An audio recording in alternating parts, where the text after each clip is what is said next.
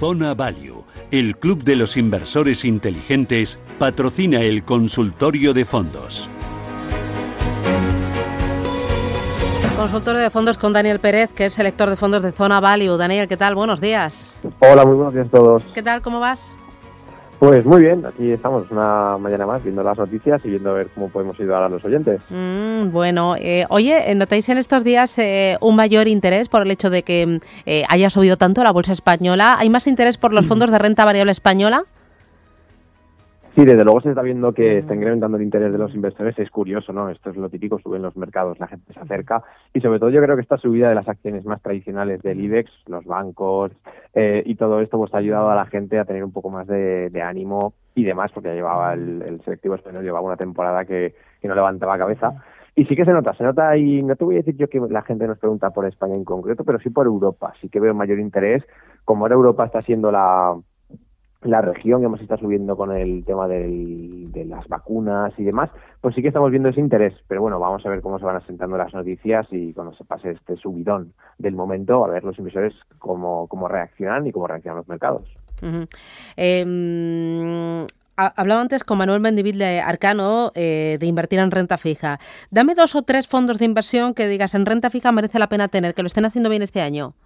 Sí, mira, pues aquí depende de lo que busquemos, como siempre, pero hay un par de, productos que me gustan, que me gustan bastante. Para, para el inversor que quiere un sustitutivo de la liquidez o, un producto muy defensivo, algo donde tener el dinero parado pero que te genere algo de rendimiento, hay una estrategia que funciona muy bien, que es la de Nordea, de Covered Bonds, que en este caso tenemos la estrategia la europea, tanto en low duration como la normal. ¿no? Mm. Esta es una estrategia que se está volviendo muy de moda últimamente porque bueno, es una estrategia bastante defensiva, que tiene unos niveles de riesgo controlados y que te puede generar una rentabilidad atractiva para las personas que no estén dispuestos a asumir ningún tipo de riesgo. Una rentabilidad del 1 al 3%, dependiendo de cómo esté el mercado. Pero bueno, es un producto, como, como digo, sustitutivo de quizá esa liquidez o para tener dinero en modo defensivo total. Y luego tenemos otro, otros productos que, bueno, aquí podríamos decir, en función de, los nombres que, queramos, tenemos muchos, ¿no? El típico Emanji Optimal Income, tenemos, pues, eh, depende de lo que busquemos, también tenemos el Sextant Bond Picking, que tiene un enfoque más value. Hay uno que me gusta a mí mucho, que es el Jupiter Dynamic Bond, que es muy flexible en la renta fija y me gusta porque muchas veces las personas, uno de los fallos que tienen los inversores es que la gente, no, la mayoría de los inversores no entienden de renta fija, igual que la renta variable lo tiene más claro, en renta fija no. Y este fondo lo que hace es hacer la asignación en la renta fija. O sea, no es un fondo de renta fija corporativa, ni de renta fija de gobiernos, ni de duración alta o baja, sino que es un fondo que se va adaptando al mercado y conforme ve más oportunidades se va a un tramo u a otro. Entonces, esto es muy interesante porque lo que hace es ahorrar al inversor la gran decisión de decir en qué tipo de, fondo de renta fija invierto, porque es este gestor y este equipo el que lo hace, ¿no? Entonces a mí me, parece que es un fondo que me gusta mucho, por eso, porque creo que es un gran problema que tienen los inversores que muchas veces dicen, ah, pues compramos renta fija, pero no tienen ni idea de qué están comprando o no saben por dónde empezar el análisis de renta fija, y por eso un fondo que te haga ese trabajo previo creo que, es interesante para el inversor promedio. Eh, oye, voy a ir con eh, oyentes. Voy a empezar porque tengo ya unos cuantos. María, ¿qué tal? Buenos días. Hola, buenos días. Gracias por la oportunidad. Dígame. yo tengo bastante liquidez y estoy pensando invertir 50.000 euros en cinco fondos de pensiones, no, perdón, de inversión, que sean dinámicos, puesto que ya estoy muy conservadora con la liquidez, claro. O sea, quiere que... entonces fondos que tengan potencial de crecimiento los que usted compraría, vamos. Claro, que tengan exposición a renta variable. O sea, quiere para la parte agresiva de su cartera. Claro, porque es que el resto tengo, lo estoy en liquidez.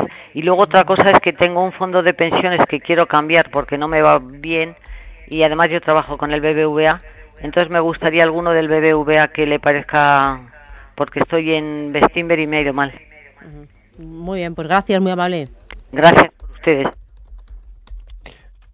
Vale, pues eh, si me puede repetir la primera parte de la pregunta, porque me queda fondo de no, porque se me ha caído la llamada. No, decía que tenía parte de su cartera eh, colocada en parte defensiva y que quería que le sugirieras dos o tres fondos para la parte agresiva. Quería algo de renta variable global, entiendo yo.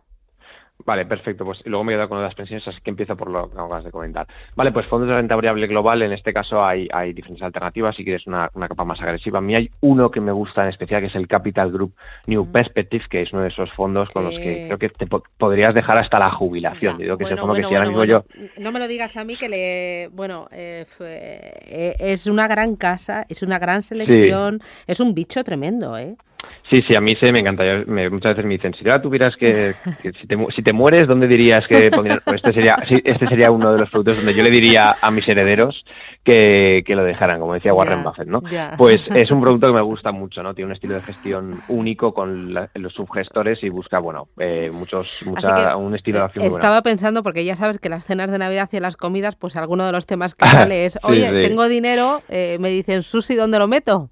Y yo siempre digo, yo ni idea, yo de esto, yo solo lo cuento, pero yo luego no, no tengo idea. o sea, que, puedo sacar este, ¿no? Este, este con cuidado, ¿eh? que esas ceras luego hay que tener cuidado ahí con lo que se dice, pero sí.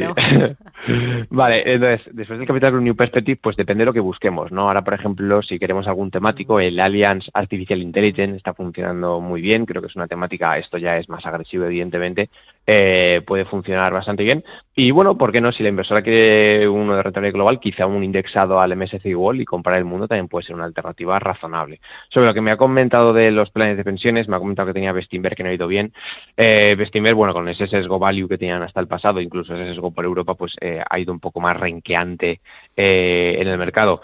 planes de pensiones del BVA, pues eh, la verdad es que no, no creo que haya prácticamente ninguno que yo pueda, pueda comentar. Sí que sé que hay uno que es el telecomunicaciones, que, que es bastante famoso y mucha gente habla de él porque ha tenido unos rendidos increíbles, porque básicamente sigue al Nasdaq y al mercado americano, entonces pues ha ido muy bien. ¿no? Eso no significa que sea mejor o peor producto, pero es verdad que está invirtiendo en un producto, en un índice o mercado, mejor dicho, que lo está haciendo bastante bien. Entonces, sobre planes de pensiones, pues es complicado. Yo le recomendaría que, que investigara un poco más, porque si te atan al VA, eh, tienes pocas opciones. Eh, mira, escribe eh, una oyente, dice, hola, soy Teresa, quiero empezar a invertir un poco en renta variable asiática. Dice, ¿qué le parecen estos fondos? Dice, BNP Paribas Funds China Equity Classic, luego Fidelity Funds Greater China, o bien un indexado como el Pictet China Index. Lo que yo primaría es una menor volatilidad a una costa de tener menos rentabilidad. Vale, complicado, ¿eh? Esta pregunta decía el de BNP, el de Fidelity y el de PicTech un indexado. Sí, a ver, esto es complicado porque porque los mercados eh, asiáticos en general, pues eh, con este emergente normalmente la volatilidad va implícita en el mercado, ¿no? Entonces es complicado eh, encontrar productos que tengan volatilidades controladas y, que puedan tener ese, ese rendimiento relativamente atractivo. ¿vale? Los que he comentado, sobre todo conozco los dos últimos, el Greater China Fidelity tiene una, una gran equipo de gestión en Asia, de hecho, yo sigo muy de cerca el Fidelity China Focus, que no le ha ido muy bien en el corto plazo porque tiene un sesgo value, pero a la larga ha demostrado tener una, un enfoque bastante interesante. Y el PICTED China pues es un indexado que al final, bueno, yo no soy muy fan de los indexados en emergentes ni en Asia, porque estos mercados hay más ineficiencias y es verdad que la mayoría de los gestores aquí baten a los, a los índices con más frecuencia que lo hacen en Estados Unidos, ¿no? Hay, hay de hecho categorías donde el promedio de los fondos bate al índice, que eso es impensable en Estados Unidos, ¿no? Entonces, por hablar de productos concretos, como me voy a quedar con el matiz final de menor volatilidad, le voy a decir un fondo que es el Robeco QI Emerging Conservative Equities, que este fondo es interesante porque es de la gama de Robeco eh, QI Conservative, que es una gama que tiene un enfoque muy cuantitativo de gestión del riesgo y que está enfocada prácticamente a, tener cuando cae el mercado menores caídas eh, y caídas con menor frecuencia, ¿no?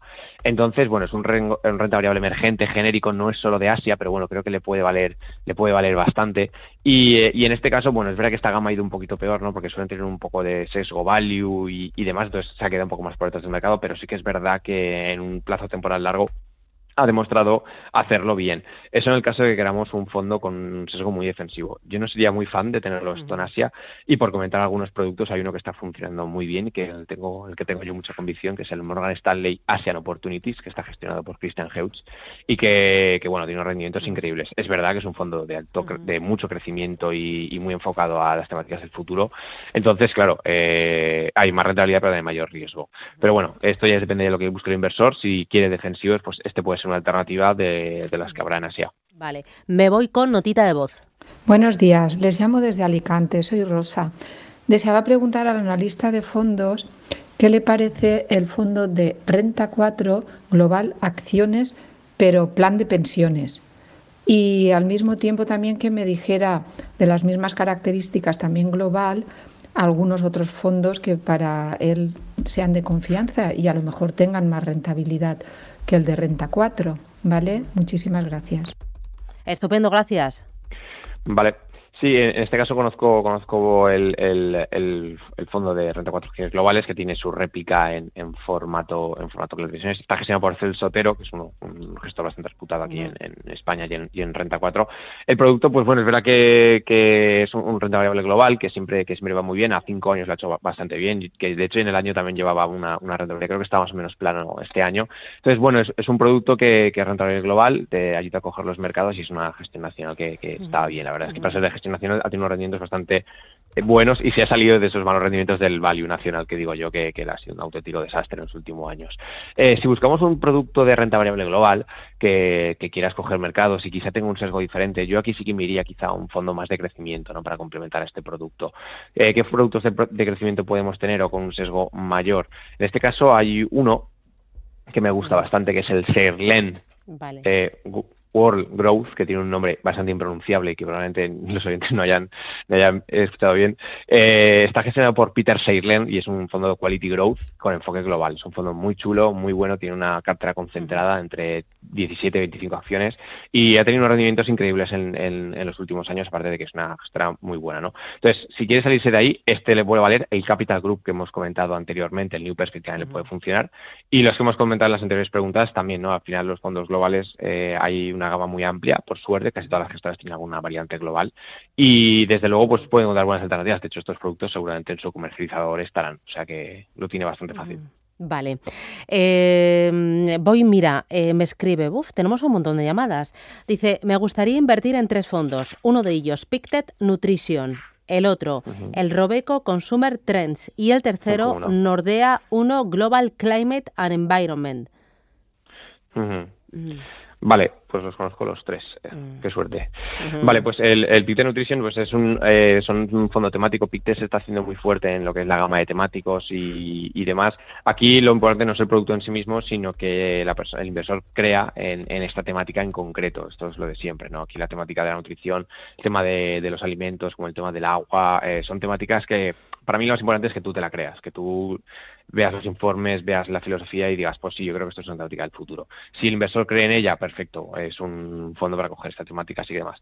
El Consumer Consumer Trend, yo creo que nos lo preguntan en todos los consultorios, mm. porque es un fondo que lo está haciendo muy bien en el, en el, en el, los últimos años y demás.